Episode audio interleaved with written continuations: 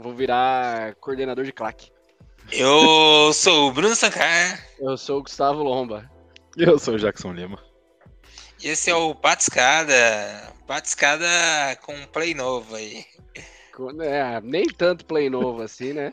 Mas diga-me, senhor Sankar, eu quero ouvir de você que no nosso último programa foi hackeado, uma inteligência artificial veio e tomou de conta do seu acesso. Conte-nos como você está. Olha, eu achei que hoje eu não ia conseguir gravar de novo, porque até 10 minutos atrás não tinha energia aqui. Mas achei que ia ser um podcast à luz de velas. Mas voltou e agora estou feliz que a gente vai conseguir fazer. Foi só para mim comer a luz, de, a luz de velas.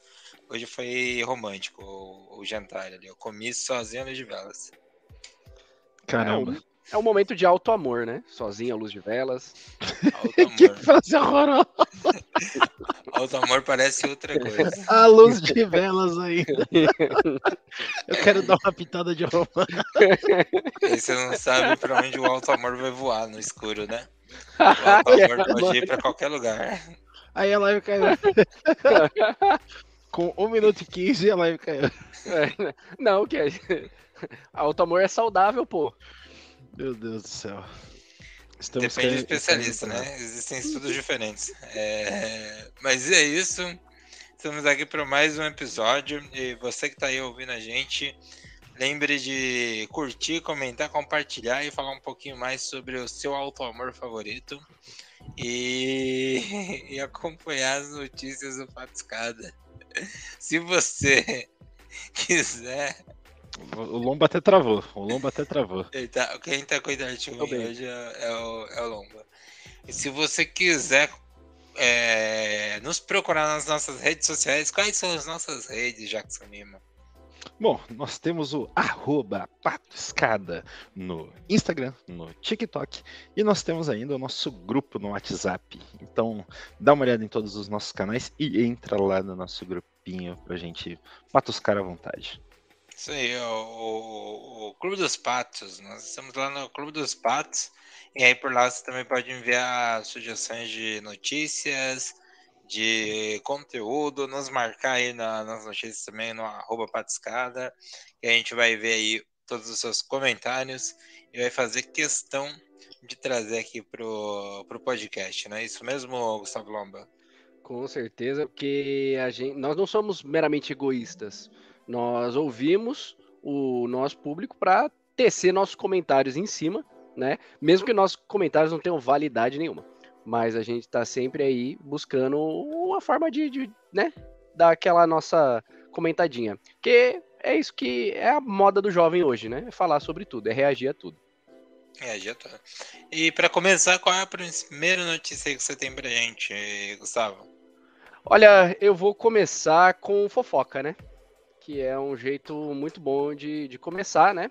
Para você que não é adepto da fofoca, eu sugiro que você adquira esse hobby, essa arte, porque a fofoca ela edifica. Edifica a relação com. Ela com faz bem para saúde, né? Com seus amigos, com seus familiares. Uma fofoquinha ali pontual faz bem. E a primeira notícia que a gente tem ela é uma fofoca sobre um filme que tá já bem badalado, apesar de não ter estreado ainda, que é o filme do The Flash.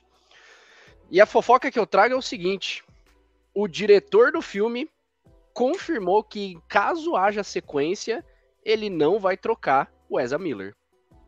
Ele vai manter nosso querido, né, nossa querida pessoa não binária, já que é, é a identificação, a gente respeita. É, ele vai manter, nossa, é, ele vai manter o Ezra Miller no elenco como Barry Allen. E aí, né, você vê que merda. Porque depois de tudo que já aconteceu envolvendo a pessoa. E Jackson Lima, você pata ou empata essa notícia? É, eu acho que eu vou empatar ela, né, cara? É, Bom, então. É, assim, eu, eu já não assistiria, né? Então, é, tem e, e, se tiver sequências e outras coisas com o cara, eu também não assistiria. Acho estranho até a galera querer assistir isso, né? Não acho que é uma puta obra de arte. Mas eu até entendo, né? É... Enfim, recentemente assisti o Shazam, que deve estar na mesma categoria de filme top. Puta obra de arte, né? Mas é divertidinho. Então, assim, para quem vai assistir, mas assim, eu, eu tô fora. É isso. É, eu... eu vou assistir. Eu fiquei curioso por causa do Batman. Mas é só por isso que eu vou assistir. Não, eu, tô, eu tô certamente curioso, mas eu acho que tem um bagulho que me incomoda um pouco, que é o ator excêntrico, sabe? O ator, ele, ele é diferentão, aí ele se sente na, no, no, no, no, poder de fazer uma polêmica como, ser, como agredir um casal e ser preso no Havaí duas ou três ou quatro vezes, né? Então, e aí fica como só, ah, porque é o jeitinho dele, né? Tá bom, né? É o jeitinho dele, tá. É, então eu acho bem delicado, sabe? Eu acho que eu acho ruim, pra falar. Acho bem é merda, é né? É isso, é isso. Então, assim, só não vou assistir e beleza, já não gostava muito. Ainda vem um otário e vem ficar fazendo uns negócios desses, velho. Aí, enfim, tô, tô realmente legal. Realmente Sim, legal. É, bom, eu vou assistir ainda, fazer o quê, né? Mas alguém precisa assistir. E já que eu não assisto série mesmo, então eu tenho que ir atrás dos filmes. É... Mentira, eu assisto série. Às vezes. Eu assisti série uma vez, né? Uma é... vez. Ai, não gostei, para de ver. É, muito longo. É... Mas eu acho que é isso. Podemos ir para a próxima fofoca? Porque hoje eu vim munido de muita Vamos para a próxima fofoca, porque okay, eu quero, okay. quero chegar no quadro das recomendações. Vamos para a próxima fofoca. É, o Bruno, ele não tá nem aí para mais nada. Ele quer recomendar as coisinhas dele, né? Ele é um sommelier, né? É, é exatamente. Aqui, ó. Ele só quer ir puxando as garrafas, cara, assim, ó. Exatamente. Você vai vir para ele com sangue de boi, com, com cantina do vale, ele não tá nem aí. Ele não, Cantina ele não tem nem vale. paladar. Cantina do ah, Vale, é. Que isso, que é... Foi o primeiro vinho de muito adolescente, hein? Gargarejo com vinho aqui, ó. E é. Qual é a próxima é. notícia? Qual a próxima fofoca aí que você tem? Ok, ok, Gustavo Lomba? Ok, ok. Eu tenho uma fofoca de outro diretor, na verdade, eu vou emendar fofocas de diretores aqui. Eu vim munido aqui num grupo de Zap Zap, né? E se chegou no grupo de Zap é porque é verdade, né? A gente sabe muito bem disso. É, o diretor da nova adaptação do Stephen King, né? Que é o Bicho Papão, né? O The Boogeyman é, o diretor Rob Savage disse que ele não vê nada de errado em usar o famigerado jump scare, né? Jump scare para você que é da, dos anos 90, você teve o exemplo mais didático de todos, que é o fantasma na terceira curva. Né? Se você não sabe o que é jump scare, você procura lá fantasma na terceira curva e você vai descobrir o que é jump scare. É exatamente aquilo, né? Mas se você não quer tomar esse susto de graça, é, ele é o artifício de muitos filmes de terror, que é você deixar a cena bem monótona durante alguns segundos e em seguida pular algum negócio na tela, normalmente com um acorde alto do, da, da, trilha sonora, para te dar o realmente te, te dar aquele susto, né? Há quem diga que é um artifício barato. O diretor do próximo filme de terror do Stephen King, olha o combo de terror que é disse que ele não vê nada de errado. Senhores, vocês que não consomem nada de filme de terror. Eu consumo. Não, Pô. nada é muito agressivo. Nada, muito agressivo nada. da sua parte, lógico que é Nada, não. não, não go gosto, não gosto. Recomendo, não recomendo. Mas nada. no cinema, pagar pra ver? Não, gastar meu tempo, meu dinheiro, não. Mas nada, nada é agressivo. É, eu também acho.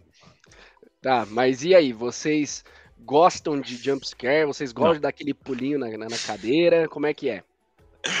Não, nem um pouco. Não, nem um pouco. Mas eu reconheço que é, às vezes um tchan na cena pode ser interessante. É um Jequiti, né? O Jequiti do É, terror. talvez no terror seja o jumpscare, talvez no, no, na comédia seja um punchline da hora, talvez na ação seja um, o Tom Cruise caindo do prédio, atirando e tendo que armar o paraquedas e enfim, coisas do tipo. Sei lá, acho que cada, cada gênero vai ter o seu, né, o seu negócio meio batidão, assim, ah, jura? Tipo romance, ah, eles vão acabar juntos. Jura? é, saca? É, então, enfim, eu acho que eu tô, com, eu tô com esse mano aí, eu tô com esse mano. Pra quem gosta, tem mais a que usar, velho. O clichê, ou não que se trate de um clichê, né? Mas assim, o, o clichê bem usado, ele está super bem bem-vindo em todos os lugares. Então, Faz sentido né? Pô, ai, dia das mães, ai, que clichê. É, tá bom, não dá bom feliz dia das mães pra sua mãe, não, sou otário. é, é, tipo isso, entendeu? Escalou rápido, né? Eu escalou, escalou muito rápido, mas beleza, tô curtindo. E, e você, senhor Sankar? Cara, eu concordo. Acho que o problema não é usar, não. Acho que o problema é saber usar bem feito. Eu lembro do de um filme de terror, eu não vou lembrar, mas o Omba, como assistiu todos, vai saber que é tá a, a mulher tá na escada e aí ela acende uma vela e aí a vela vai, pra, vai apagar e a, alguém bate palma assim apaga a Isso vela é tudo. primeira invocação do mal eu sabia que você ia saber e aí cara é, você tomou um susto do, do negócio. E tipo funciona saca? Eu acho que é muito legal quando funciona. Eu, a minha vibe de terror é bem mais as coisas mais levezinhas, as coisas mais indo pro suspense quase. O que eu tenho visto mais de terror que nem é terror, terror é tipo Nope, é, as coisas de Jordan Peele, algumas outras coisas de terror mais, mais levezinhas, assim e tal. Mas, Mas acho que é tipo que nem a ação. A ação, ela fun quando funciona, sabe? Tipo, Velozes Furiosos, cara, funciona, sabe? Tipo, é filme de pipoca, explosão, você tá lá para ver isso. Não tá esperando um, uma revolução da é sétima arte, tá ligado? É isso, não vai ser nenhum Shakespeare, mas tá firmeza. É, mas funciona. É isso. Bom, é, eu de todo esse discurso que eu concordo, assim, até que eu concordo com vocês com ressalvas. Eu não acho que é jumpscare a cena que você comentou, por exemplo, do Invocação do Mal. Eu acho que faltou, tipo, ser mais jogado na cara. E não teve o acorde alto, né? Não teve aquela batida no, no teclado que normalmente tem na, na trilha sonora nesse tipo de, de situação. Mas assim, eu eu acho que ele é legal quando bem utilizado. Esse é um detalhe bem subjetivo, né? Mas quando eu vejo que a única coisa que o filme tem a me oferecer é isso, aí eu tenho que, né, eu tenho que ser né, sincero e dizer que me decepciona um pouco. A grande questão, por exemplo, dos blockbusters russos que eu que eu, que eu vejo muita gente criticando é justamente isso. Ele não tem, ele não constrói nada. É, ele, ele só bate nessa tecla o filme todo. Então, filmes como A Noiva, Sereia, é, Baba Yaga, são filmes que, tipo, é isso, sabe? Não tem muito além disso. Só um negócio, muita gente criticando os filmes russos. Por onde você anda? muita gente, cara. Como assim, cara? Você... Eu vejo muita gente criticando filme Cirúrgico. russo. Desculpa, mas. Cirúrgico. Caralho, Bruno. Desculpa, cara, você tá. Não, e assim, eu ia, eu ia comentar. Esquece que eu vou comentar isso, tá? Eu não tô comentando aqui, eu tô só fazendo, né, continuando a piada do Bruno. Eu ia falar de um filme de terror coreano que eu assisti, né? Mas enfim, como eu já assisto uns negócios diferentes mesmo, né? Não ia ser um filme de terror que ia me parar pra assistir um, um conteúdo é coreano ali. Que da primeira vez eu quase morri de medo. Assim, papo reto, eu tava, mano, passando mal de, de medo mesmo. Da segunda vez, parecia. É um trabalho de escola da quarta série. Eu não sei bem explicar o que aconteceu da primeira vez que eu assisti para a segunda vez que eu assisti o filme. Mas enfim, acho que muita coisa que me fez ficar com medo no primeiro não funcionou no segundo. Enfim, e lá tinham as suas pequenas cenas de jumpscare, era com uns fantasma coreano da guerra, e eles apareciam no, no meio do, do campo, assim, enfim, o negócio era, era muito louco. E a galera se matava ficando muito louca. Então, enfim, cinema coreano e terror ainda. Então, o lado B. B. É, é, o, é, é, é o lado B do B. lado B. É o lado. Mas eu acho, eu acho interessante é, algumas propostas de, de, de, de cinema de terror, né? É, de certa forma, até o nosso cinema de terror brasileiro, eu acho interessante. É, terror. é, o terror latino, na verdade, eu acho bem legal, salva a devida proporção. Tipo, argentino, é, chileno, tem, um- tem uns filmes bem legais, então é, eu acho que a gente sabe trabalhar bem a, a situação. Ou a gente é muito cagão e sente medo de tudo, né? Um dos dois. É, se bem que não, se bem que não, eu acho que nesse quesito o norte-americano está anos luz da frente, porque Stephen King foi capaz de escrever sobre geladeiras assassinas, sobre carros assassinos, sobre os mais diver- diversos eletrodomésticos matadores. Então eu acho que eles, nesse quesito, sobre sentir medo das coisas, eles estão um pouquinho à frente. Mas, ô, ô Lomba, mas você tá pensando mais no, no jeito que os caras estão contando a história ali, ou você diz, tipo, a produção em si que passa mais medo? Não sei se verossimilhança, porque verossimilhança com monstro, né? Não, não dá. Mas é, é o jeitinho de contar a história ou as coisas que eles conseguem colocar? Eu acho que é o jeitinho de contar a história. Eu acho que, que a, gente, a gente doma esse aqui um pouquinho mais, mais legal, né? Ou a gente acaba puxando para uma outra situação. Tem um filme de lobisomem brasileiro, que infelizmente eu não vou me recordar o nome, que aí acaba puxando um pouco para um contexto social, porque é um- uma criança que vira lobisomem, e aí ela passa a ser apadrinhada por uma empregada doméstica, então tem todo um contexto so- social envolvido que eu acho muito legal. É, então, tipo, acaba tendo esse plus, assim, acaba se tornando uma obra um pouco mais interessante da gente analisar como um todo. É, mas, assim, o jumpscare, centralizando a conversa aqui, o jumpscare pelo jumpscare, pra mim, eu quero. Foda-se, sabe? Falta, Uhum. falta coisa. Falta. É, inclusive, teve um filme muito bom que eu assisti este ano, né? Que foi no, no, no Corujão do Belas Artes, que é o Esquina Marink, que é um filme canadense de terror, que ele tem o jumpscare, mas ele não precisava. Sabe? Parece que é, foi só um vamos jogar pra garantir, pra ter certeza que vai ter gente se borrando na, na sala. É, e aí colocaram, sabe? É, mas o filme em si já é bem assustador, bem bizarro. Então não, não acho que contribua muito. Ah, foi só um. Né? É. é, Não, Aquele assim, batendo no cotovelo e caindo na comida. ele já tinha garantido pelo menos um 8. Ele falou: não, vamos, vamos jogar pra 10, vamos pra não. Sabe? E aí eles colocaram, sabe? Tem umas duas cenas de jumpscare que eu acho que não precisava. Mira mais lá no alto. Uhum. Exatamente. É uma boa. Ok, é ok. É... Muito bom, muito bom. Agora a gente vai pra minha terceira fofoca de hoje.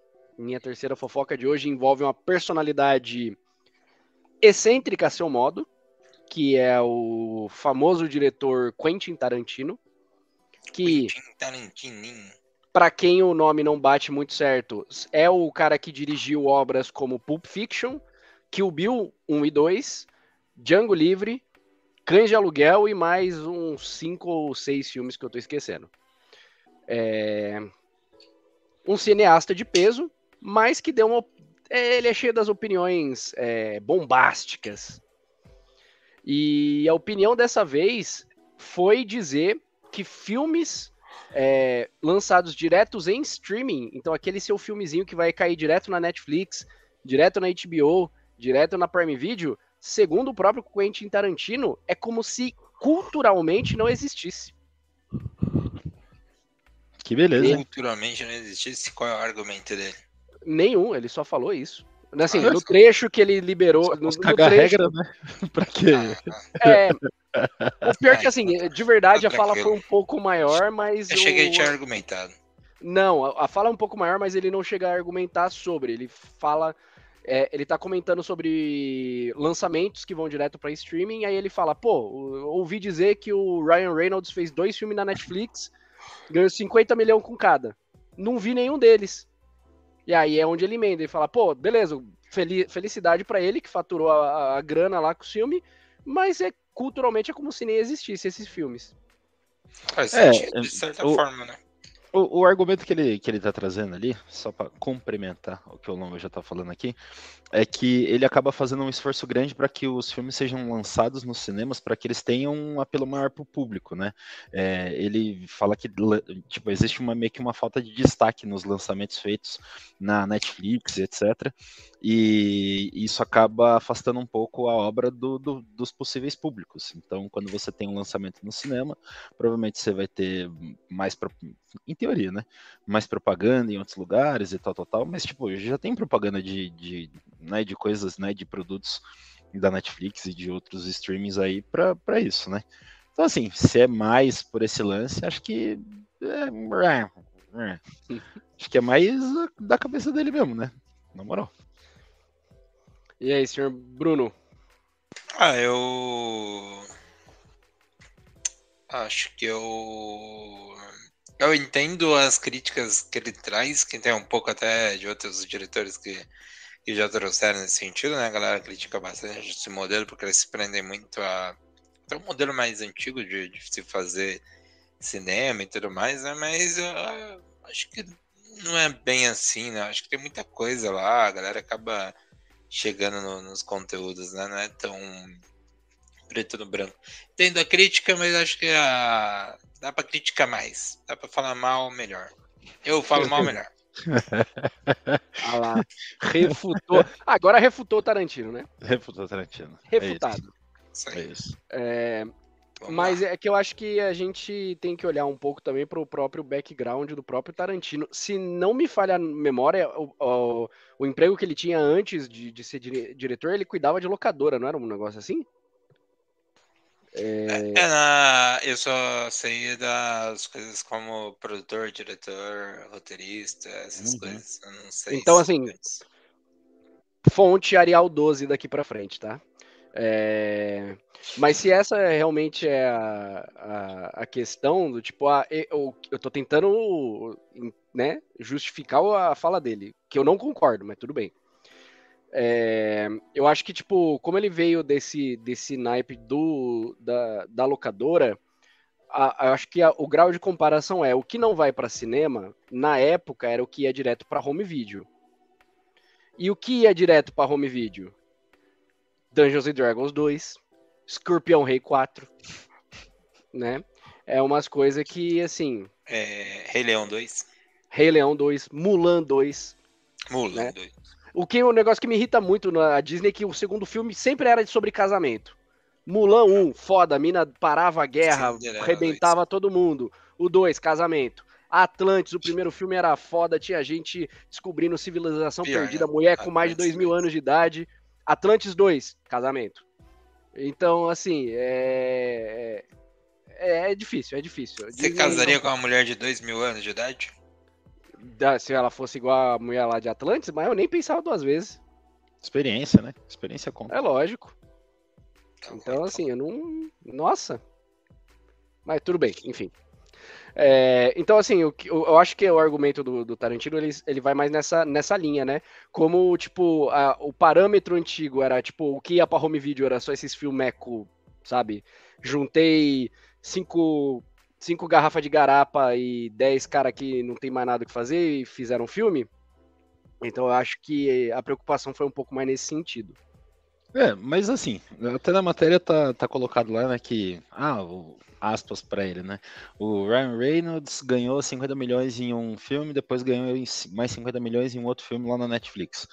Que filmes são esses? Tipo, nesse sentido, Tá, pode, pode ser que ele tenha algum, algum tipo de, de razão ali, mas talvez não valesse o esforço de colocar no cinema, de fazer uma promoção mundial, que a distribuidora tivesse a fim de, de meter grana para fazer um negócio desse, que é bastante esforço, bastante dinheiro. Então, tipo, às vezes lançar no streaming atende o, a, a ideia do, do projeto. Pô, quero ganhar dinheiro. E, e envolve, envolve, o próprio produtor, né? Se a produtora é o próprio streaming, é, é isso, assim, né? tá bom, eu tenho catálogo, eu provavelmente gastei menos do que eu tô agora faturando em cima disso daqui, e talvez eu consiga participar de uma outra premiação, enfim.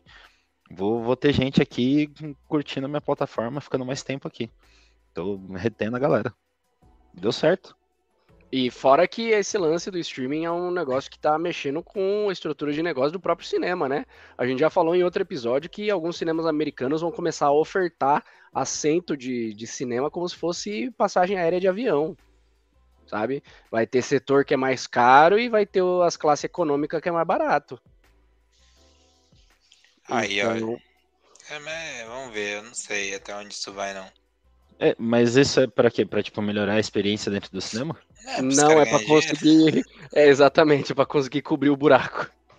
E aí, então, tipo, tem, os, tem a área preferencial, tem a área da, da, da, classe A, e aí vai ter um valor X maior, e aí os outros assentos em outras alas vão começando a custar menos. E como isso vai ajudar o cinema? Porque aí a, a, a classe A você cobra mais caro. É, vai, de, vai, ajudar o cinema, não é, o cinema. Entrar. O cara precisa entrar no cinema para que isso seja realidade no coraçãozinho deles. Não adianta ele colocar mais caro se o cara não entrar e não pagar. Tipo, se tá caro agora e a galera não tá querendo ir agora, eu vou deixar mais caro e achar que a galera vai? dá um prêmio pros caras, velho. Dá, dá, um Oscar, na moral.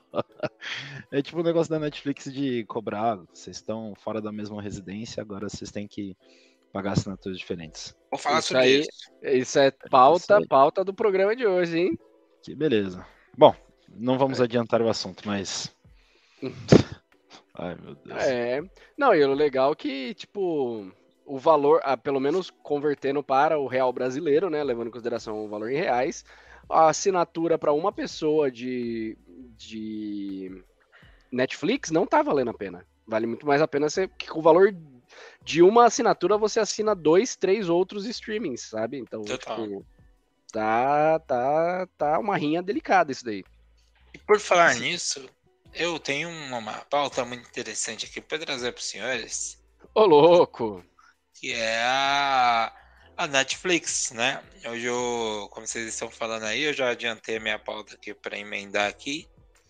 E o Procon Disse para Netflix assim, ó, se dá para usar no celular, não precisa ter residência. E mandou, mandou a real na cara da Netflix. E aí o que, que isso inclui? A Netflix recentemente está lançando em alguns países, testando em alguns países, o modelo de cobrança por residência, igual foi bem falado por vocês, né? Com isso, as pessoas vão ter que pagar ainda mais. Netflix que já é caro. A gente está falando ali de ah, o plano mais ou menos ali, que é 45 reais que você paga ali para poder assistir a Netflix.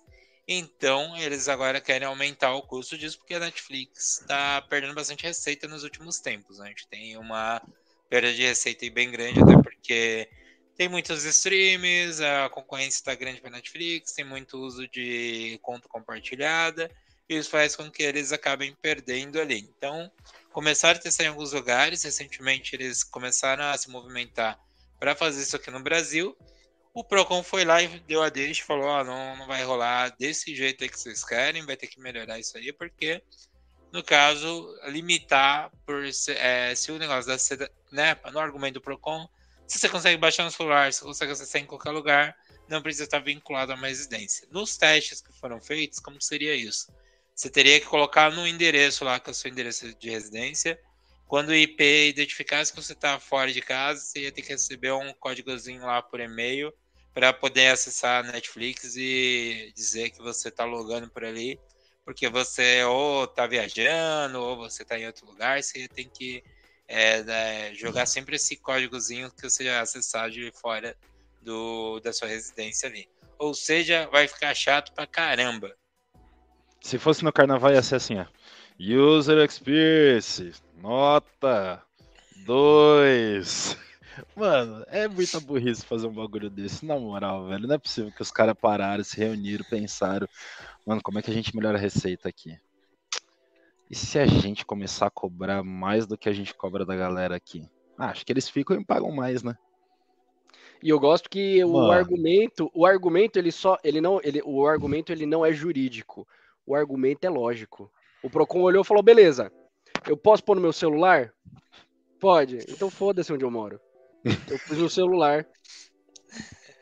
Aí o, aí o Procon foi brabo nessa. Ó, até um cara que falou aqui, ó, o material publicitário da empresa, que inclusive está disponível em seu, em seu site, traz frases como assista onde quiser, o que induz o consumidor ao erro, então, porque ele não vai poder assistir onde ele quer. Então, não, mas assim, esse, esse é o, o techniquez, né? Que eles não podem falar foda-se. Mas o subtexto, o subtexto ali é. Tá isso aí. Exatamente. É isso aí. Tá isso aí. Entre... Ah, é, a gente pode ler isso aqui com o seu merda no final, né? Então... Bom, na prática, o que, vai acontecer? Se os caras não deixarem rolar essa cobrança extra, os caras vão só subir o preço da, da assinatura. É, que na prática vai ter o mesmo, o mesmo efeito prático de, de elevação de receita e de deixar a galera puta. E é. então a galera que provavelmente vai começar a falar, cara, isso está fora do, do meu alcance para agora, não quero mais. E uma galera vai começar a desistir. Não, não foram vocês que mandaram aquela tabelinha lá, tipo, Foi, somando um monte de streaming? Bom, falei, falei. Aquilo é absurdo, velho. É o é um estudo que eu já é uma parada que eu já venho considerando já faz um, alguns meses, desde o começo do ano, eu já venho falando para para minha esposa que eu tô querendo cancelar a Netflix porque é o mais caro que paga e recente, assim, sinceramente a gente mal usa, né? Aí da última vez até que a gente conversou, eu falei, ah, não, vamos deixar mais um tempo. E aí eu fiz o teste. Passou o mês inteiro, a gente não acessou a Netflix. E quando você vai, né, tipo, eu tô usando muito mais o Star Plus e o HBO do que qualquer outro stream.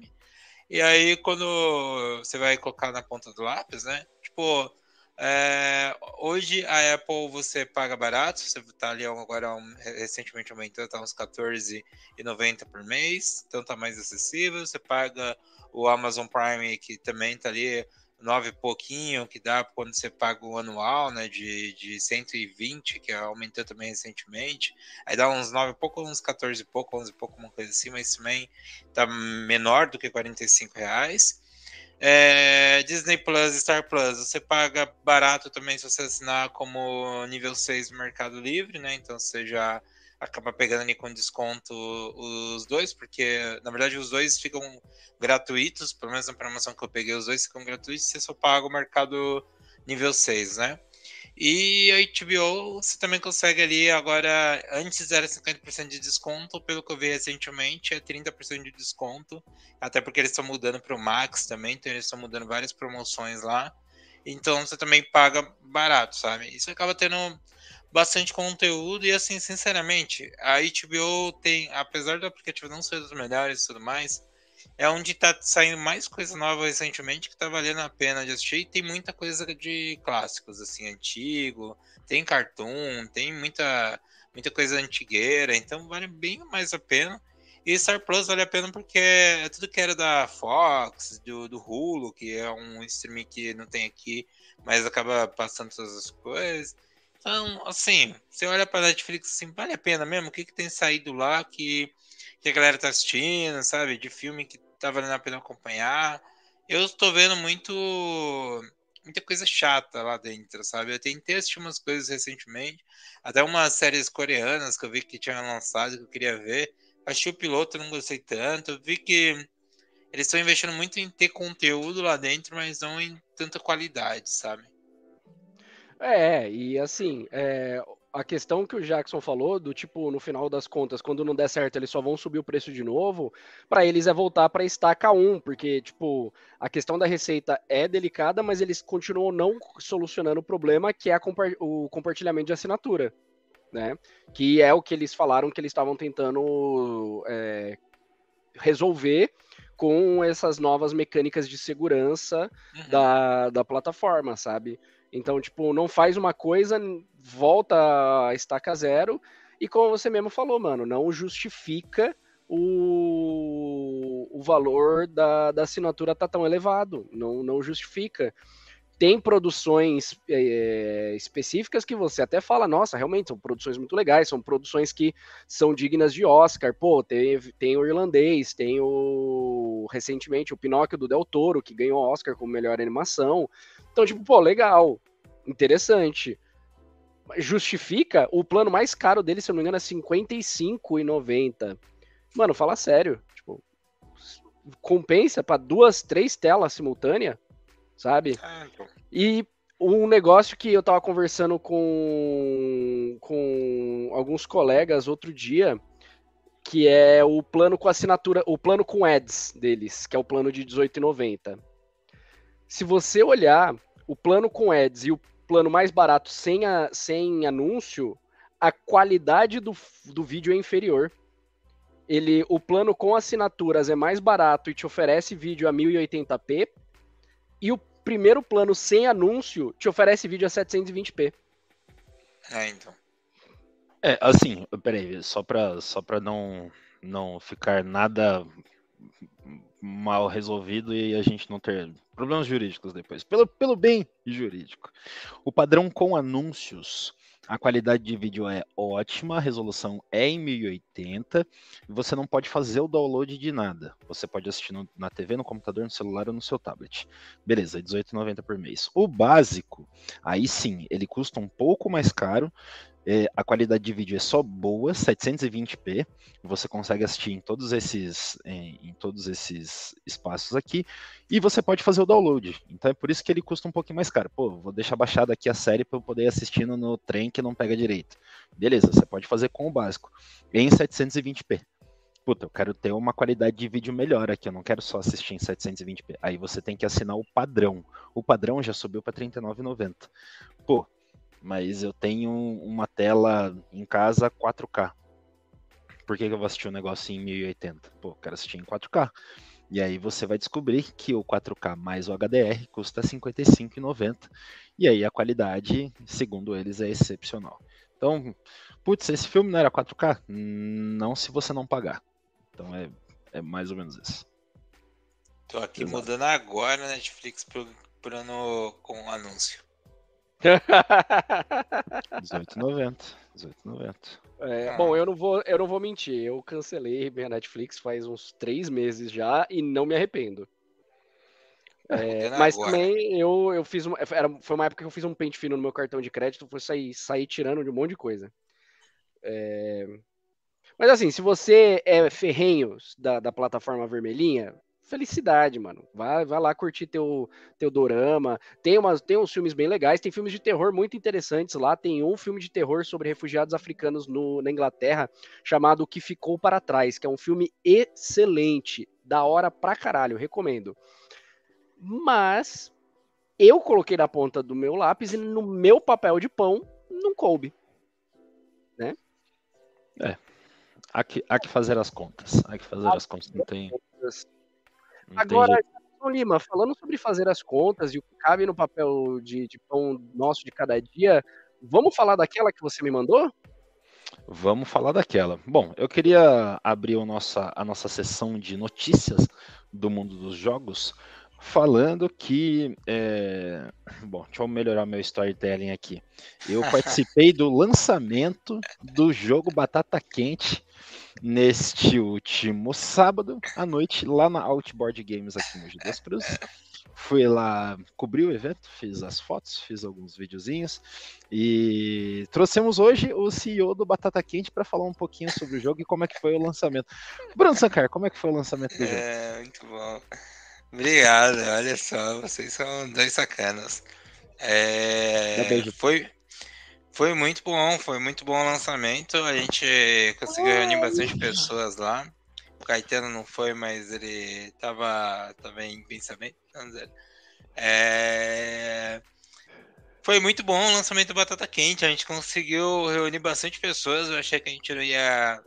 Eu sou ansioso, né? Tenho ansiedade. E o, problema, o dilema do ansioso é que ele acha que tudo vai dar errado. Então, eu fiquei a semana inteira achando que ninguém ia. Mas a gente conseguiu lá reunir uma galera legal ali. Teve uma hora que não tinha lugar, tinha que ficar caçando lugar ali para para reunir as pessoas, mas deu ali certinho. Foi uma. É, teve até pessoas que não, não, não tinham ido, né? Não conseguiram ir, então eu fiquei pensando ali se tivesse ido todo mundo que, que eu tinha é, pensado ali, tinha estourado o lugar ali, não tinha gente sentando, ia ter gente de pé. Mas a gente conseguiu lançar, foi bem legal, tem bastante foto. É, a Batata Quente, que agora está disponível para todo mundo. Quem quiser gostar de jogos de carta, quiser comprar um joguinho de carta, é só acessar jogobatataquente.com.br E aí vai conseguir lá ter, fazer a aquisição do seu jogo de cartas. É um jogo fácil de jogar, qualquer um consegue jogar. Eu coloco ali que é acima de 14 anos para porque eu não quero pagar os impostos que eu tenho que pagar para menores de 14 anos. Então é basicamente por isso. Mas qualquer um pode jogar, é um jogo fácil de aprender a jogar ali e sair é, jogando. Joguinho de cartas, 56 cartinhas ali, você tem que passar batata, vai brincando, se divertindo. Gustavo Lomba jogou lá. Você gostou, Gustavo? Você que jogou ali, você, você gostou do jogo? Hoje. Mentira, mentira, mentira. você que nem eu... queria ir. Vai ah, olha. É... Depois eu converso com você. É, mas eu estive lá junto com o Jackson Lima, com o Bruno Sancar. Temos muitas fotos do evento, realmente foi incrível o lançamento do jogo né? Foi muito divertido ali. É, o Bruno falou que ia ter gente de pé, mas ele próprio não tinha lugar. Ele ficou de pé praticamente. Eu fiquei de pé todo. o tempo todo também. Hum. É, mas você era é proletário, você tava lá no, no, no work foi, foi pra trabalhar. É, não, e tirou foto de três meses lá, né? E, e, tirou foto de gente que nem era da, da, do nosso evento, né? Chegou uma hora que ele já tava tirando foto de todo mundo ali, né? Eu sou expansivo. Eu... Ele é, foi quase um Sebastião Salgado, saiu foto, só faltou fazer exposição no shopping para vender as fotos. Sabe o que é mais legal? Que consegui trazer uma galera nova já para conhecer o batata quente ali no momento que a batata ainda tava quente. Tinha acabado Aí, de sair do forno. Ah lá, ah lá. O Jackson, né? Mas falando do jogo em si, que foi para isso que o Bruno pediu uma intervenção, é, eu gosto de definir o batata quente como parece Uno, só que é bom. Então, é, eu achei um jogo bem divertido realmente, é um jogo rápido, é realmente esse jogo, ele é um jogo family friendly, né? O Bruno falou ali que é para 14 anos, é, e dá para reunir ali realmente a galerinha em volta e, e dá para resolver até uma desavença de repente dentro do jogo que funciona bem. Porque ah, se o objetivo é passar batata quente, você pode sempre passar batata quente para aquela pessoa que você ama ou para aquela pessoa que você odeia um pouquinho. É, então, a gente colocou aqui o, a, a rede social, né? Do, do, do, jogo Batata Quente. Então, por gentileza, sigam o Batata Quente. E como o Bruno falou, se você quer garantir o seu deck do, do Batata Quente aí, ou até mesmo se você quiser seguir para sugerir novas cartas, né? Você que já jogou Batata Quente e quer dar insights para o CEO que está aqui junto com a gente nesse podcast, para que ele possa lançar novas, novos cards aí e, e novas versões, por favor, né? É, o jogo ele vale muito a pena. Eu quero ver você dar sugestão pro Uno para eles colocarem carta nova. Vai lá. Mas Vai o Uno, lá. Ele, o Uno, ele não Entendeu? tem controle sobre as próprias regras do jogo. Bom, mas isso, essa é a parte da subversão que o Bruno mesmo estava conversando lá no dia, que o povo estava inventando regra, burlando regra e fazendo regra nova. Então, ah, mas é aí isso, é a subversão, de, tem que fazer. Depois da terceira cerveja, você inventa regra nova para qualquer situação. Você tá, de repente, tentando entrar num lugar que você precisa apresentar um documento, você já inventa uma nova regra. Você apresenta, de repente, uma carta de saída do banco, uma carta de saída da prisão do banco imobiliário e acha que aquilo é o suficiente para você entrar. Sabe? Você, você subverte a regra. Ah, deixa, eu contar, deixa, eu, oh, deixa eu contar um negócio aqui rapidinho. É, só porque eu lembrei dessa história, eu lembrei da, da minha prima agora, né? Você falou do, do cartãozinho do saia da cadeia como se fosse algo oficial, né? Eu, eu, eu, era adolescente, eu ia sair com, com a minha prima. Eu ia para algum lugar, sei lá, pro cinema, pro shopping, tanto faz. E aí, antes de sair de casa, minha mãe me perguntou: Júnior, Júnior no caso sou eu, tá? É, você tá levando algum documento eu falei, não, tô levando aqui, tá, tá tudo tranquilo. Saindo de casa, a minha prima olhou pra minha cara e falou: Você até falou com confiança pra sua mãe, mas eu acho que você não tá levando porra nenhuma, né? O que, que você tá levando de documento? Aí eu peguei, tirei do bolso um papel que tava escrito meu nome com o telefone de casa. Tá vendo? É isso aqui. Tá vendo? E vai falar que não tá inventando regra. Cara, é muito Bem, bom. Nossa, o negócio é, é, a confiança que você passa. Você tem que falar com confiança. O segredo aqui, é esse. Ó, nosso querido César invicto no batata quente, hein? Cara, e o pior é que ele tava lá, né? E a gente ainda não contou isso pra ele, mas ele tava lá. É, ele é. tava lá. Eu, eu cheguei lá, a primeira coisa que o Jackson falou é o César tá aqui. Aí eu falei, como assim o César tá aqui? É. Ele Exatamente. deu o rolê e veio ver. Da hora. Oh, coisa Exatamente. boa. Beijo pra você, César. É... O... E se você quer ser igual o César e quer ser invicto, compre e jogue com os amigos. E aí garanta ali que, o... que seus amigos não vai ganhar e aí você vai ser invicto em um jogo e vai poder entrar aí pro livro dos recordes do Batata Quente. É isso, gente. Obrigado aí pela citação do, do Batata. Coisa que boa. e assim, mantendo a vibe de, vamos falar de coisa boa, né? Para quem ainda não sabe, eu gosto muito de Peaches Peaches, eu gosto muito do, do filme do Mario, eu gosto muito do Jack Black, tudo que ele fez lá, e gosto do Copa, né? E aí nós temos é, um Bowser quase num tamanho real, ele é grande o suficiente para você ficar impressionado.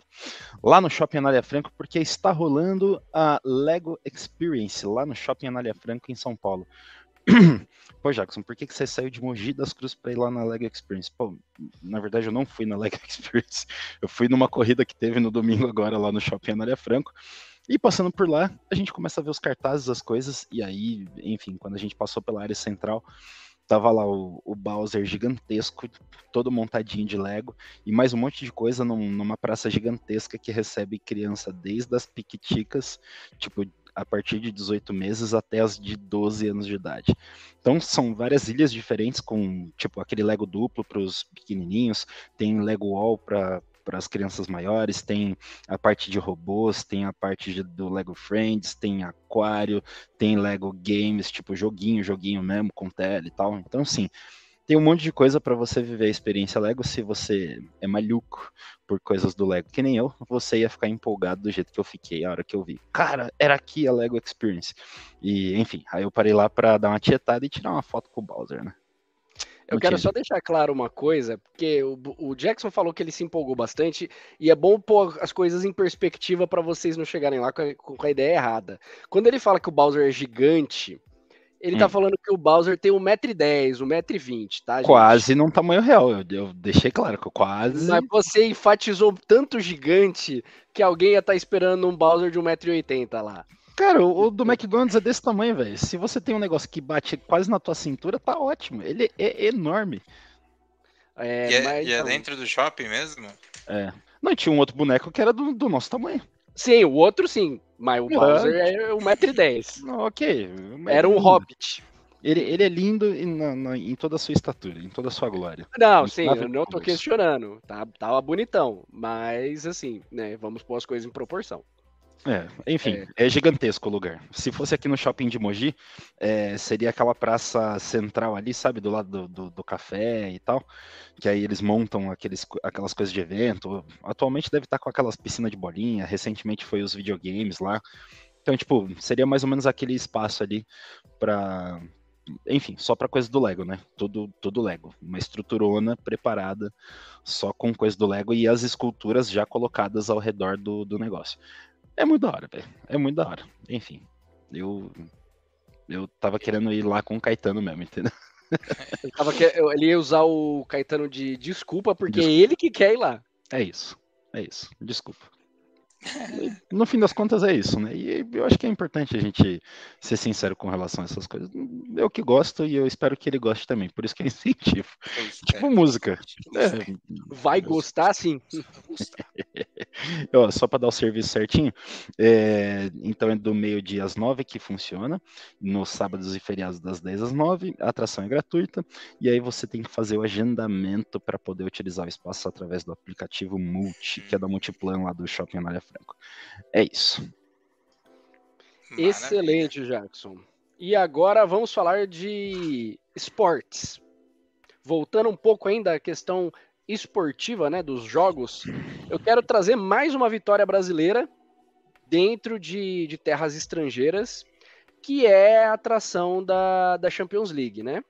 É, foi, foi veiculado aí na, na, na, nas, nas grandes mídias que já existem duas atrações confirmadas para a final da Champions League de 2023, né?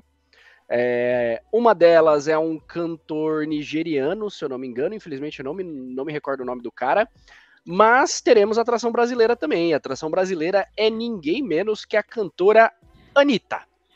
Então, ela vai se apresentar aí. Ela que já foi tema do, do, de outro Patiscada, quando a gente havia noticiado que ela vai fazer parte do elenco de Elite lá, da, que é uma série da Netflix, né? Então ela ganhando mais espaço aí, se apresentando na final da Champions 2023 em Istambul. Se eu não me engano, a final do, da, da Champions é agora em junho ou julho, não tenho certeza. 10 de junho. 10 de junho, exatamente. Então tá aí, ó. Entregue na mão de vocês para curtir uma Anitta e um futebol aí de Manchester City contra a Inter de Milão. Se eu não me engano, é esse que é, essa que é a final. É isso aí. É... E o rapaz que vai cantar é o Burna Boy. Ah, exatamente. Eu lembro que eu tinha visto bem, né? Damini Mas... Ugulu, conhecido como Burna Boy. É, eu acho legal mais uma vitória, né? Aquele negócio que. É, bom, vitória para nós. Eu, eu gosto. É, ela mim, é braba. Se não gosta, se lascou. Ela tá é, não, com certeza. Isso aí, Anitta. Grande Anitta. Só, Grande. só sucesso. Sou fã. Hashtag sucesso. Ela que tinha conseguido o primeiro lugar no Spotify com aquela música dela, qual que é o nome? Era. É, é, isso, essa mesmo. Ela tinha conseguido bater top 1 global, pô. Música mais clicada no Spotify. Isso aí, é. Grande rainha Anitta. Braba, braba. De verdade, braba mesmo. Brabíssima. Sucesso, que venha mais. Sucesso. Mandou bem. Feliz ali. Nunca me interessei tanto por futebol quanto neste momento. Eita, Bruno. tô assistindo, tô assistindo a final pelo jogo. Aí, o jogo. Basicamente é isso. É, é bom, a, a, minha esposa que gosta de assistir futebol, ela já tem o motivo dela, agora eu tenho o meu. Pronto. É Aí eu, eu, acho uma troca justa. É, né? é, troca justa. é justo. É justo. É Não é nem uma troca, né? Os dois somaram e deram duas razões para assistir a final. É. Mas honestamente, vocês vão assistir o jogo? Olha, eu quero, até mesmo porque não vai ter Real Madrid, né? Eu achei isso bem, bem é, impressionante. Especialmente porque o Real Madrid tomou um solavanco do, do Manchester City no último jogo. Foi uma sapatada que eu não esperava. É, e aí eu tô curioso para saber se o Guardiola finalmente vai levantar esse caneco ou se a Inter de Milão vai ser a, a zebra do, da, da competição. É, não, se não levantar agora, velho, aí. Na humildade. na humildade. Se não rolar agora. Assim, gente, foi legal, né? Tá aqui com Caraca. vocês, foi muito bacana. Mas eu tô seguindo meu rumo aqui agora. Eu vou fazer qualquer outra coisa da vida. Menos continuar com vocês aqui com esse tanto de sapo enterrado que vocês têm aqui, velho. Vocês são muito azarados, mano. Contra a Inter, pelo amor de Deus. Mas enfim, eu, na real, na real, eu acho que até os madridistas esperavam que ia dar ruim, né? Que ah, o City jogo... ia acabar passando. Tipo, tava muito naquela coisa do a mística, o né, que poderia salvar os caras e tal, mas os caras estavam embaçados. Tá, tá né? embaçado, tá embaçado. Mas vamos, vamos descobrir, não. Se o Guardiola não conseguir, eu acho que para ele tem que ser Taça Guanabara. Tem que vir aqui. Irmão, é. Aí tem que acabou. ser as coisas, né? Outros ares. Vem, vem comandar aqui o Brasilzão, que tá osso aí essa última convocação que saiu da seleção brasileira também. Puta que. Ah, mano, é, é, não é a mesma que, vai, que enfrentou o Marrocos lá, que perdeu? Hum, não. Muitas novidades. Não, é que do meu time eles. A alegria das novidades. Não, do, do, meu time eles é que do meu time eles tiraram os mesmos jogadores, então achei que fosse igual a convocação. Ué, bom, enfim, o Rony voltou a, pra, pra seleção. Richardson também voltou para a seleção. E... Enfim, eu, eu gosto do Richardson, né? Mas eu escutei uma análise interessante. Ele fez três gols na temporada. Pós-Copa, ponto. Ele fez mais gols na Copa do que na temporada. Ponto. Isso aí é um aí, Gabriel Jesus invertido, né? Aí é cabuloso, mano. Aí, é, exatamente. E que por acaso foi muito bem lá no Arsenal, por um detalhe acabou não sendo campeão inglês. Mas tá em alta de novo, né? Agora a galera, pô, não, Gabriel Jesus, não sei o quê, pô, pô. Bate na Ufa, como é, como é que a gente caiu assim então no esporte, né? A gente foge do esporte, é porque a gente tá sequelado ainda por causa da corrida. Próxima corrida o Bruno vai correr com a gente também. Vai, vai, correr com a gente. Vai correr com a gente. Ele que precisa deixar de ser sedentário. Então, se você que está ouvindo a gente puder mandar uma mensagem motivacional para fazer o Bruno parar de ficar parado e utilizar da inércia ao seu favor e começar a se mover, por favor, mande uma mensagem motivacional para o Bruno. Vamos subir a hashtag Corre Bruno. Já vamos Corre subir. Bruno. Já vamos subir. subir a hashtag é foda. Ai, meu Deus céu. Eu vou. Eu tô. Tava olhando comprar uma bicicleta ergométrica, que eu vou colocar no lugar das duas bicicletas que tem parada aqui no meu escritório, eu vou colocar uma ergométrica e vou poder correr enquanto eu assisto minhas séries e meus filmes. Mas tecnicamente você pode correr enquanto assiste sua série e seus filmes. Só é um pouquinho mais perigoso. É, tem isso aí também. Enfim, se você comprar o suporte para bike, você não precisa nem comprar a bicicleta ergométrica, né? Você só pedala a sua bike parada. É, parada. Acho que é mais barato, inclusive. Mas, uhum. enfim, né? De qualquer forma, a gente vai falar com o Azael para ele ser o treinador da equipe ali, que o, o menino tem um fôlego, assim, Mandou né? bem, mandou ele bem, só, mandou bem. Ele só foi, foi, foi, foi, foi. Ele tava lá na frente já. E falando desse, pegando o gancho aí dessa, dessa ideia de assistir sua sériezinha, seu filmezinho, enquanto faz a sua atividade física, vamos para indicações da semana, meus queridos. O quadro que o Bruno pediu lá no começo do programa, mas ninguém deu ouvidos para ele, né? Agora finalmente chegou seu momento de brilhar, Bruno. O que você assistiu nesses últimos sete dias? Maravilha, tenho visto bastante. É, eu tô seguindo ali nas séries semanais que eu tô acompanhando, né? Então tô, tô ainda naquela saga do, do Ted Lasso, que tá se encaminhando pro fim, tô na saga da, da Miss Maisel também, já tô no penúltimo episódio ali, indo pro penúltimo episódio para poder também terminar a, a série aí, né? Duas séries que terminaram agora em maio, aí só falta eu eu assisti os últimos episódios. Tô vendo bastante Bob's Burger ali, animaçãozinha que tem no Star Plus, gosto bastante.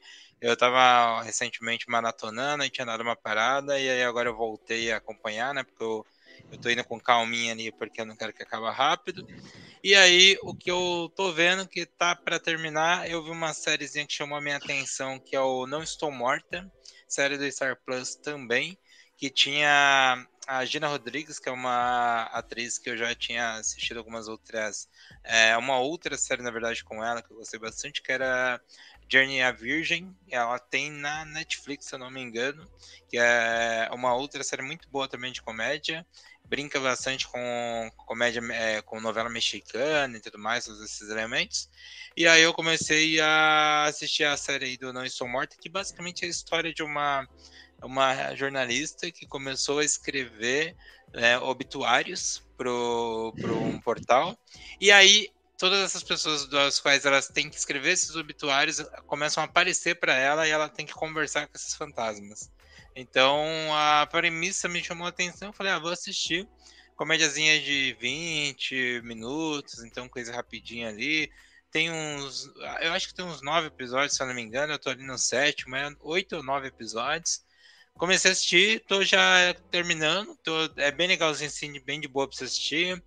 Vai acompanhando essas aventuras dela ali com esses fantasmas. Cada fantasma vem trazer uma lição de vida para ela em cada episódio, que tem a ver com o momento ali do, do episódio que ela tá lidando. E aí tem umas piadinhas assim, nessas vibes de, de fantasma, piadinha com casualidade, bem atual, sabe? Tipo, eles citam que houve a pandemia, então na história deles eles falam, ah, no tempo da pandemia eu ficava em casa jogando. Então é bem atualzinha e tudo mais. Tô curtindo bastante.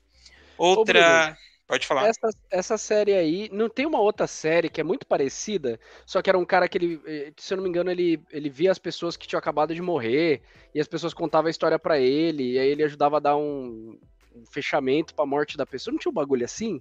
Esse daí é, é o Pushing Daisies. É, é, o, é a me, mas é mais ou menos a mesma linha de raciocínio, não é? Pelo que você explicou. A diferença é que ela tá no, no trabalhando ali no, no, no, obituário, né? É, é que no Pushing Days era, era para resolver os crimes e tudo mais. Era muito mais investigativo e, tudo, e, e tal. Então é muito uhum. nesse sentido.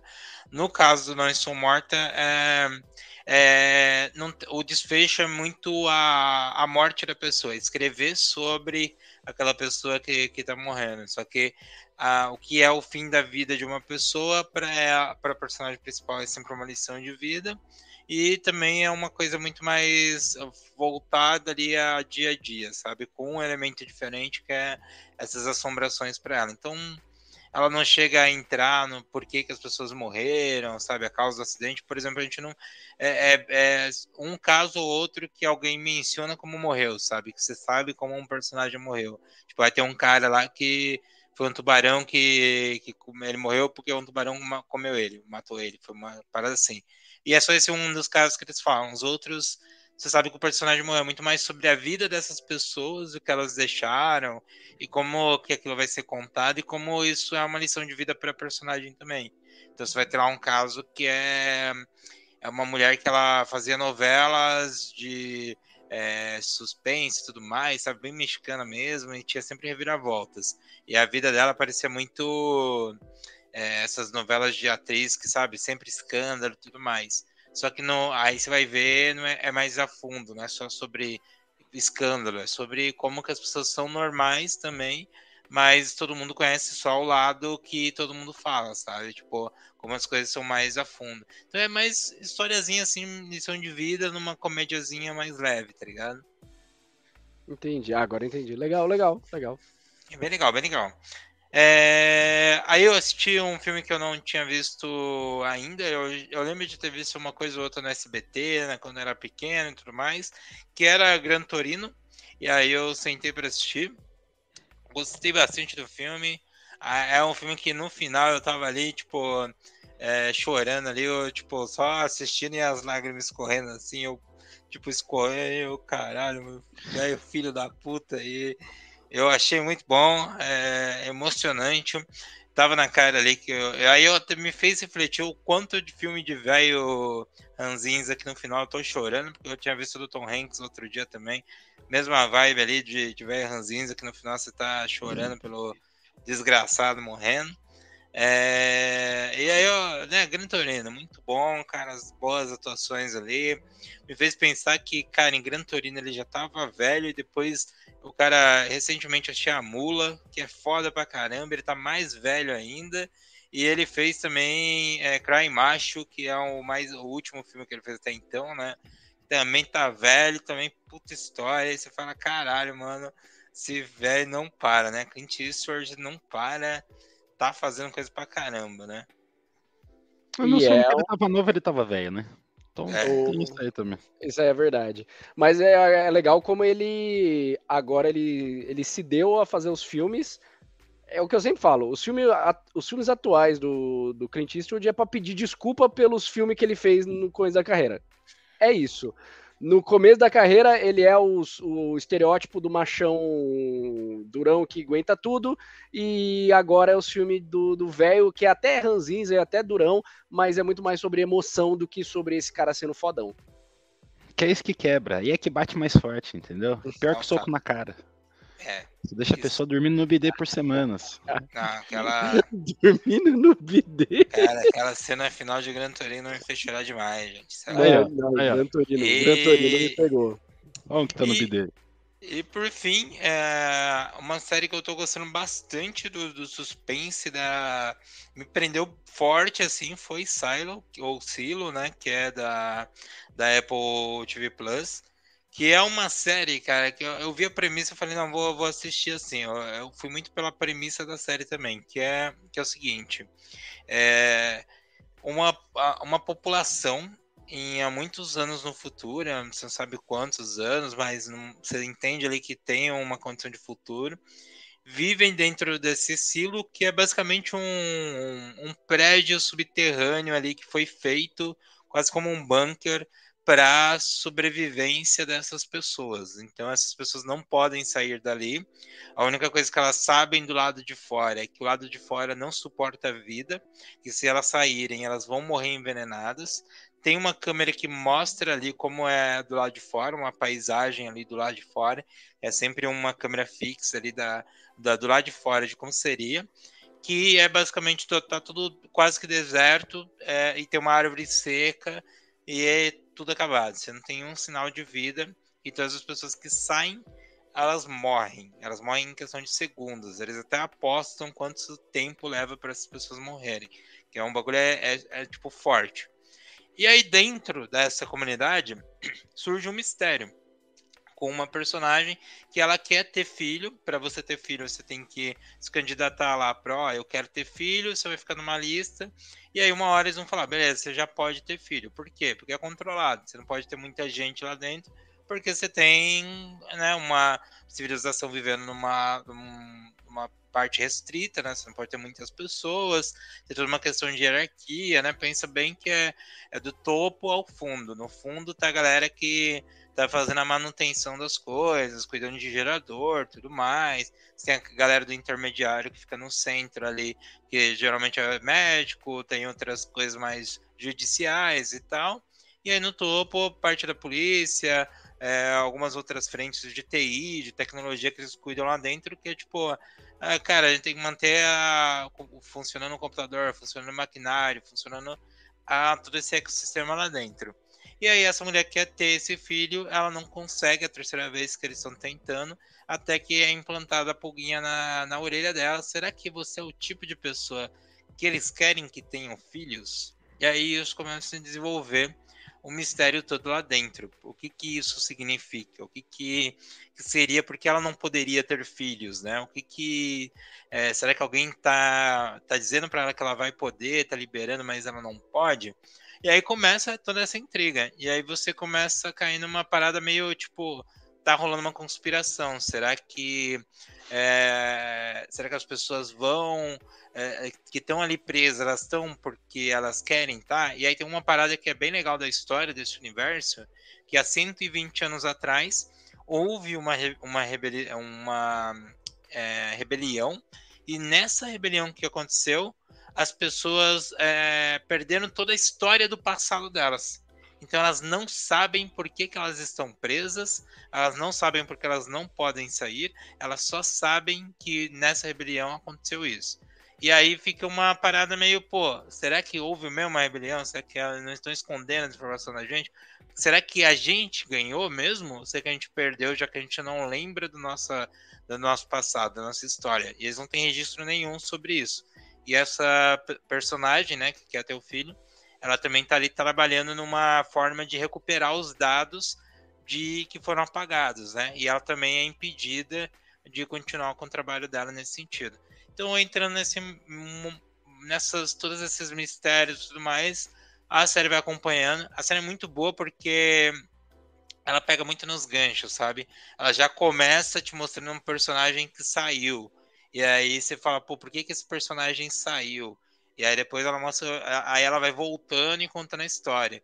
Depois que ela te apresenta aquilo, apresenta outro personagem no meio do que ela voltou, e aí ela para no outro episódio e volta para contar desse personagem até o momento que ele encontrou com outro personagem, e aí vai avançando. Então esse vai e volta, essa forma, é bem legal para te prender, assim, é uma coisa que funcionou muito para mim, assim, eu, eu fico preso, querendo saber dos mistérios, querendo entender como funciona aquilo. Tem uma vibe muito do Expresso, aquele. É, eu não lembro se era Expresso. Do amanhã. É do amanhã, isso.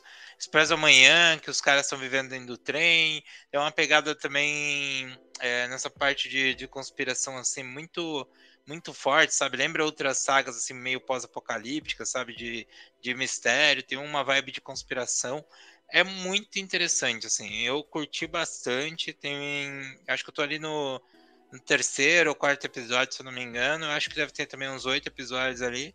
E tá sendo bem interessante acompanhar aos pouquinhos essa, essa série. Excelente.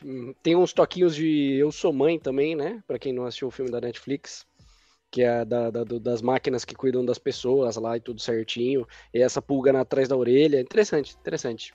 Sim. Jackson Lima. Vamos lá. Eu tenho duas observações sobre o que eu tenho assistido aqui recentemente. Eu não coloquei tudo que eu assisti nessa semana, mas eu coloquei os dois que eu achei mais interessantes aqui. É, pô, vamos falar de novo do Shazam, né? Pô, é filme de super-herói. Então, assim, eu, de repente, eu que tava com uma expectativa meio grande ali pro filme. Pô, saiu o filme novo do Shazam e tal. E assim, eu dormi duas vezes, né, no, no filme. Então ele tava pô, bombando, top, né? Que deu aquele soninho gostoso, né? Enfim, não, não foi tão assim tão legal quanto eu tava imaginando.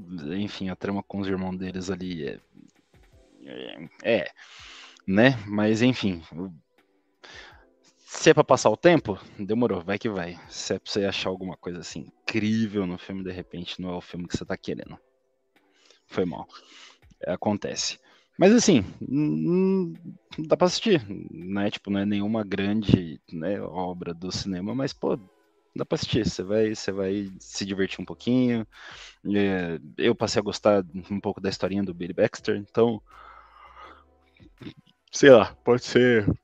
Uh, pode ser uma brincadeirinha interessante. É, mas assim, para passar o tempo, porque pra parar, prestar atenção, putz, vou assistir um negócio agora, você vê que ele só falou do filme e já bocejou, já. Realmente é o filme Pior, é ele, sonífero ele é natural. Ele, ele é poderoso, na moral.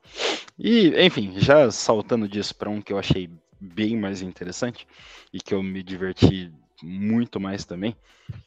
Asterix Obelix. Saiu Asterix Obelix novo aí e, pô, foi, foi bem divertido. É justamente esse que você tá imaginando, tá? O que tem o Zlatan Ibrahimovic na capa do filme. E, enfim, eu, o jeito como ele entra no filme é muito interessante e o jeito que ele sai do filme é épico. Assim, só isso já valeria assistir o filme. E eu gostei de como eles misturaram essa, esse lance da cultura oriental com a cultura deles ali. Enfim, tem, tem muita coisa. Tem muita coisa legal no filme. Tem ação, tem romance.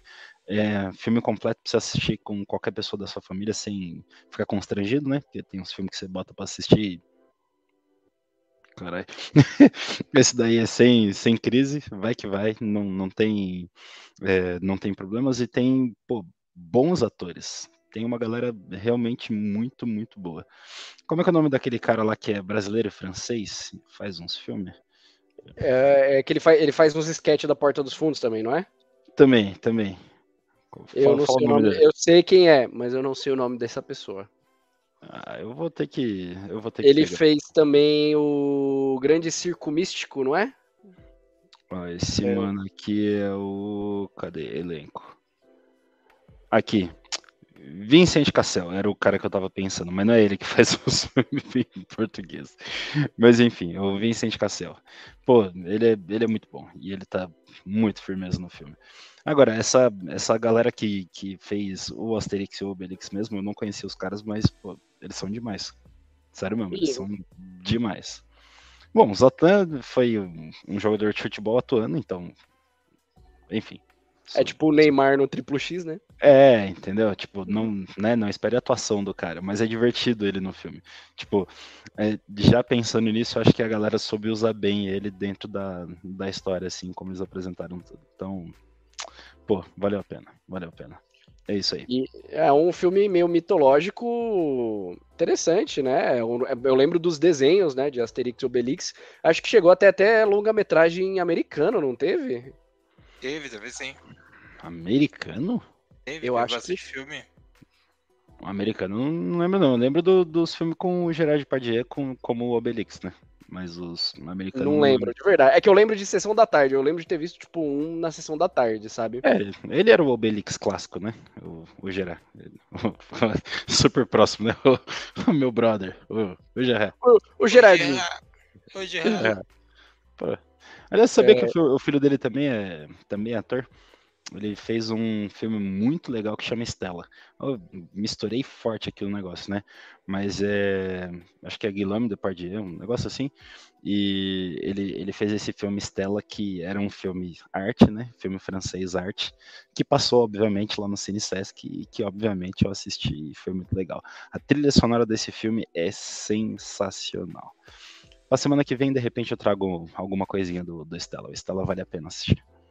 Enfim, fechei a parênteses. Depardieu. A gente falou do, do Clint Eastwood, o filho dele também é ator, né? Não sabia. É, não sabia que ele tinha. acho que não é grande coisa. É.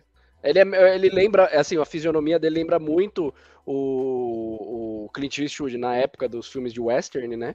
Mas, mas eu acho que o cara, o filho não é grande coisa, não. É... Bom, minhas, uh, minhas recomendações são duas recomendações boas, só que uma é, eu confesso que é guilty pleasure minha, um prazer culposo enorme. Mas vamos lá. É, eu quero comentar sobre um filme da Star Plus também, que é o Estranguladores de Boston, né? É um filme baseado em eventos reais sobre uma série de assassinatos que se deu não só em Boston, mas em outros estados norte-americanos de mulheres que eram estranguladas até a morte e o cara a, assinatura desse assassino era tirar a meia calça da mulher e colocar em volta do pescoço como se fosse uma fita, um laço de presente. E aí, o que eu acho interessante nesse filme é porque a gente não segue a investigação pelo lado da polícia. E o que normalmente os filmes de investigação eles apostam bastante, né? Então ele, você sente é, preocupado, mas você sabe que os personagens normalmente eles sabem se defender. Estranguladores de Boston segue a perspectiva dos jornalistas, das jornalistas, melhor dizendo, né? Que são duas mulheres que cobrem o caso. Então a figura muda, sabe? Tudo bem que a termos de roteiro eles não exploram muito essa sensação de insegurança das mulheres, porque elas são fortes, empoderadas, então elas acabam é, tendo é, uma postura um pouquinho mais de enfrentar. Mas fica essa questão, tipo, pô, ela é uma jornalista, ela não é uma policial, né? E ela tá cobrindo uma série de, de, de assassinatos cujo alvo principal são mulheres. É, então eu acho legal e eu percebi uma coisa que quando eu estou assistindo filmes de investigação e eu gosto do filme, eu paro de analisar todas as outras coisas. Desse filme mesmo, eu não sei falar da atuação de ninguém, porque a única coisa que me interessava era a investigação. Então, tipo, pô, a investigação eu achei legal, eu achei que ela não trava, eu acho que ela vai plantando as pistas e vai fazendo você progredir é, pouco a pouco através do filme. O filme não é longo, tem menos de duas horas de duração, é, então, pô, achei legal, achei bem interessante. E aí eu paro de prestar atenção em todo o resto. Né? Então, assim, estrangulador de bo estranguladores legal. de Boston é, é, firmeza, firmeza. É um puta filme mesmo. É um puta filme mesmo. Eu tô, com, tô contigo nessa. Tô contigo nessa. Tá no Star Plus. Tá no Star Plus esse daqui. E sabe que a Keira Knightley, é esse o, é essa a pronúncia do nome dela? É a protagonista? Eu não sei o nome é, dela. É. Não, então, é, ela eu confundia com qualquer outra atriz super famosa também. Ah, não, é, de repente era ela mesmo.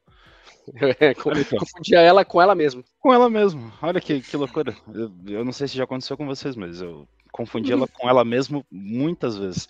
Tipo, ela não parece aquela menina do. Menina.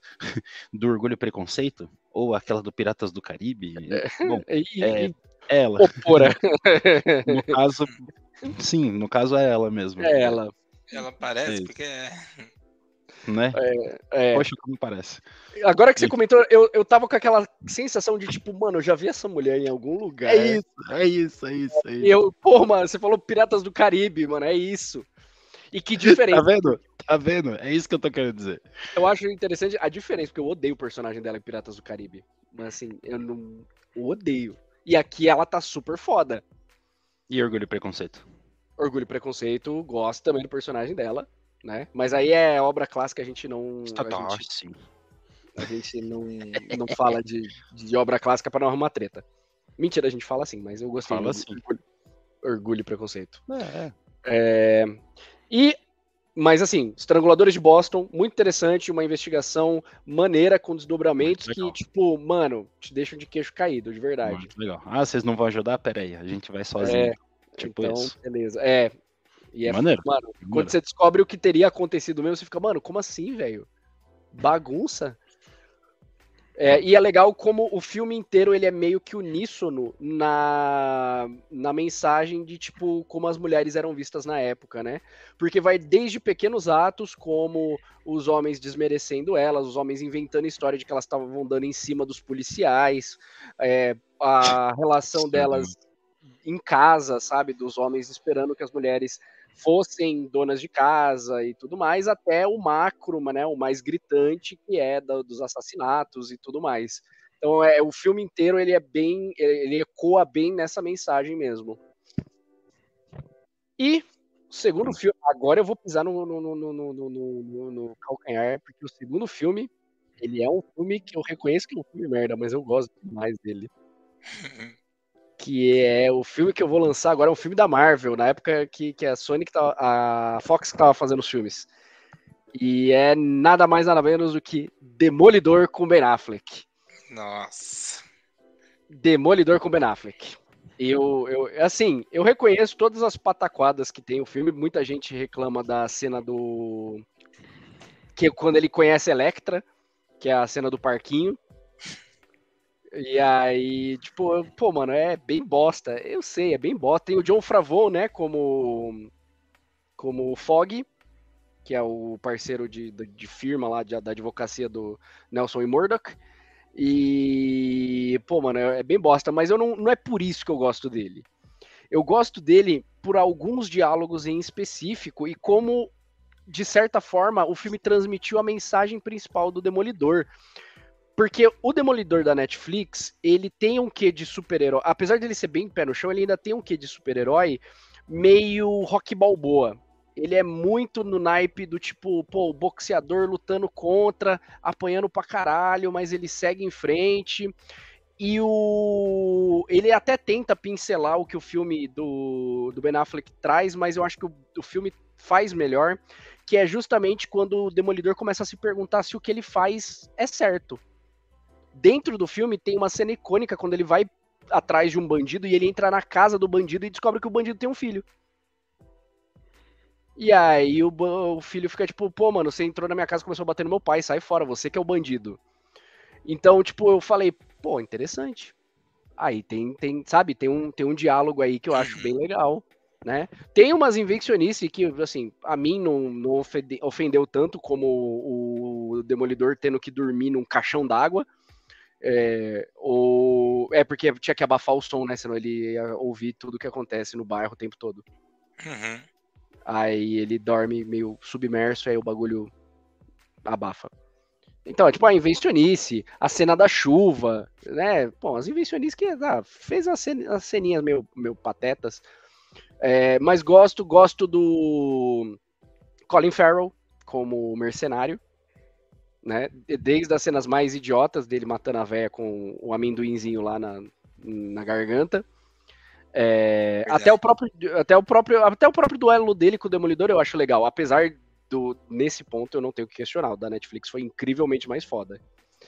É, mas eu acho que, assim, eu acho que ele é muito. O filme do, do Ben Affleck ele é muito maltratado e eu acho que dava pra olhar com um pouquinho mais de carinho para ele. Então, eu, eu, eu, E tem a música, e tem a trilha sonora que eu gosto pra caralho, que é o Rob, a música do Rob Zombie, a música tema do, do Rob Zombie e do Drowning Pool, pra, do, do Homem Sem Medo. É... Tudo se conecta, né?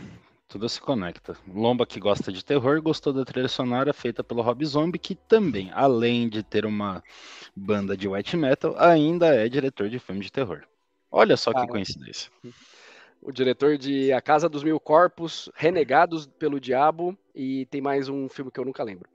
É, na verdade, tem mais uns três, quatro. Inclusive, ele dirigiu dois filmes do, do Halloween, só que eu não gosto desses filmes. É, mas é, ele realmente é diretor de filmes de terror. Aí, ó, é... você dizer que eu não gosto de terror. Tá aí, ó. Entregou, Formação. entregou. Formação. Parabéns. Formação. É, então eu acho que tinha que. Podia ser olhado com um pouquinho mais de carinho esse filme do, do, do Ben Affleck, porque, como eu falei, ele tem umas pataquadas, o uniforme, ele é, ele é um uniforme, sabe, é couro, sabe, meio BDSM, sei lá. É, mas eu acho que dava para olhar com um pouquinho mais de carinho para ele, que eu, eu, eu, eu levo ele no coraçãozinho. É, é justo, é justo, né? Se eu posso assistir o meu Shazam aqui em paz. sabendo que assim. Pô, se eu tivesse ido no cinema, eu teria ficado puto, né? Que aí custa uma grana pra assistir aquilo ali. Mas, pô, como diversãozinha ali já tá no streaming e tal. É. Agora, assim, o ponto mais indefensável que eu tenho no filme do Demolidor, que aí eu realmente eu acho, foi o ponto que gerou o spin-off de Demolidor, que aquilo sim é horrível. Que é a Electra. É verdade, tem o filme da Electra, hein? Não, ela no filme é horrível, ela no filme dela é horrível. Sinto muito, não foi para não não é culpa da atriz, mas aquilo ali é Às vezes é também. Aceitou fazer o filme. Ai, caralho. mano. Pegou o projeto assim e falou: vence dia 5 aquele boleto. É. Se eu fazer. assinar hoje, de repente pinga e eu já consigo pagar aquilo. ali. Eu nem sei quem que é a mulher. né? Devia ter Cara. recusado. É a Ah. Jennifer Garner, né? A, mulher que fez de repente 30, não é isso? A Electra é. Eu joguei Electra aqui e só me apareceu produtos eletrônicos, mas é a Jennifer Garner. É, de repente 30 eu não curti, não. E é.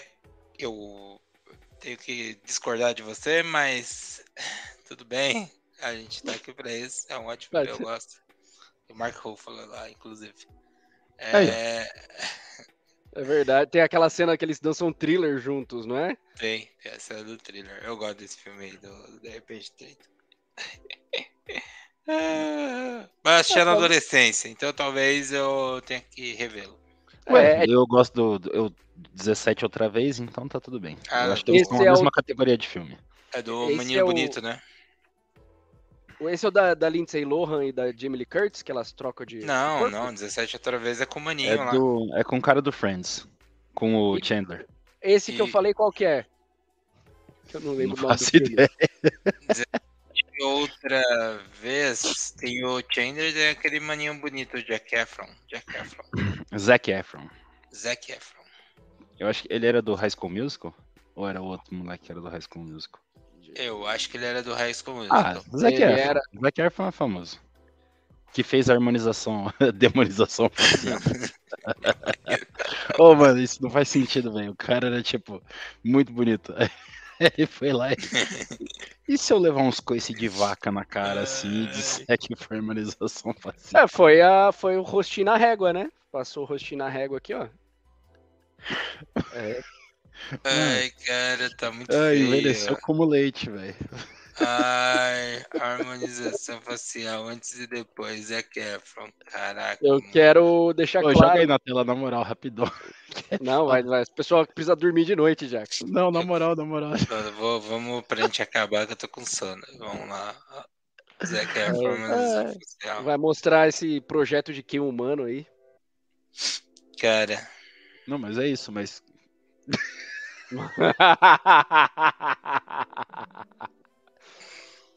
nossa, Porra, cara. mano. Aí que tá, mano. O mano já era bonito antes. Não precisava ter feito esse bagulho, mano. Mano, o que que aconteceu, velho? Olha como é que o maluco é. Mano. Cara, para com isso, cara.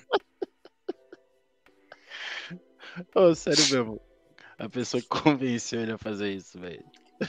Tinha que tomar muita porrada. Tem um vídeo, me... outro dia me falaram desse vídeo, eu tenho que achar, mas é tipo alguém. Ah, é o do Marrone, cara. Eu vi esse vídeo.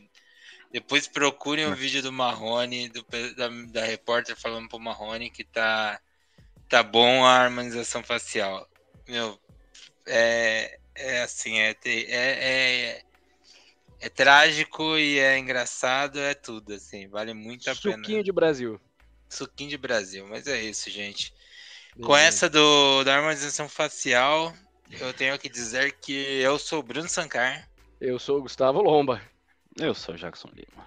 e esse foi o Patiscada. Até semana que vem, nessa, Na semana que vem. esse mesmo horário, nesse mesmo canal. Tchau, Um tchau. patiscada desarmonizado.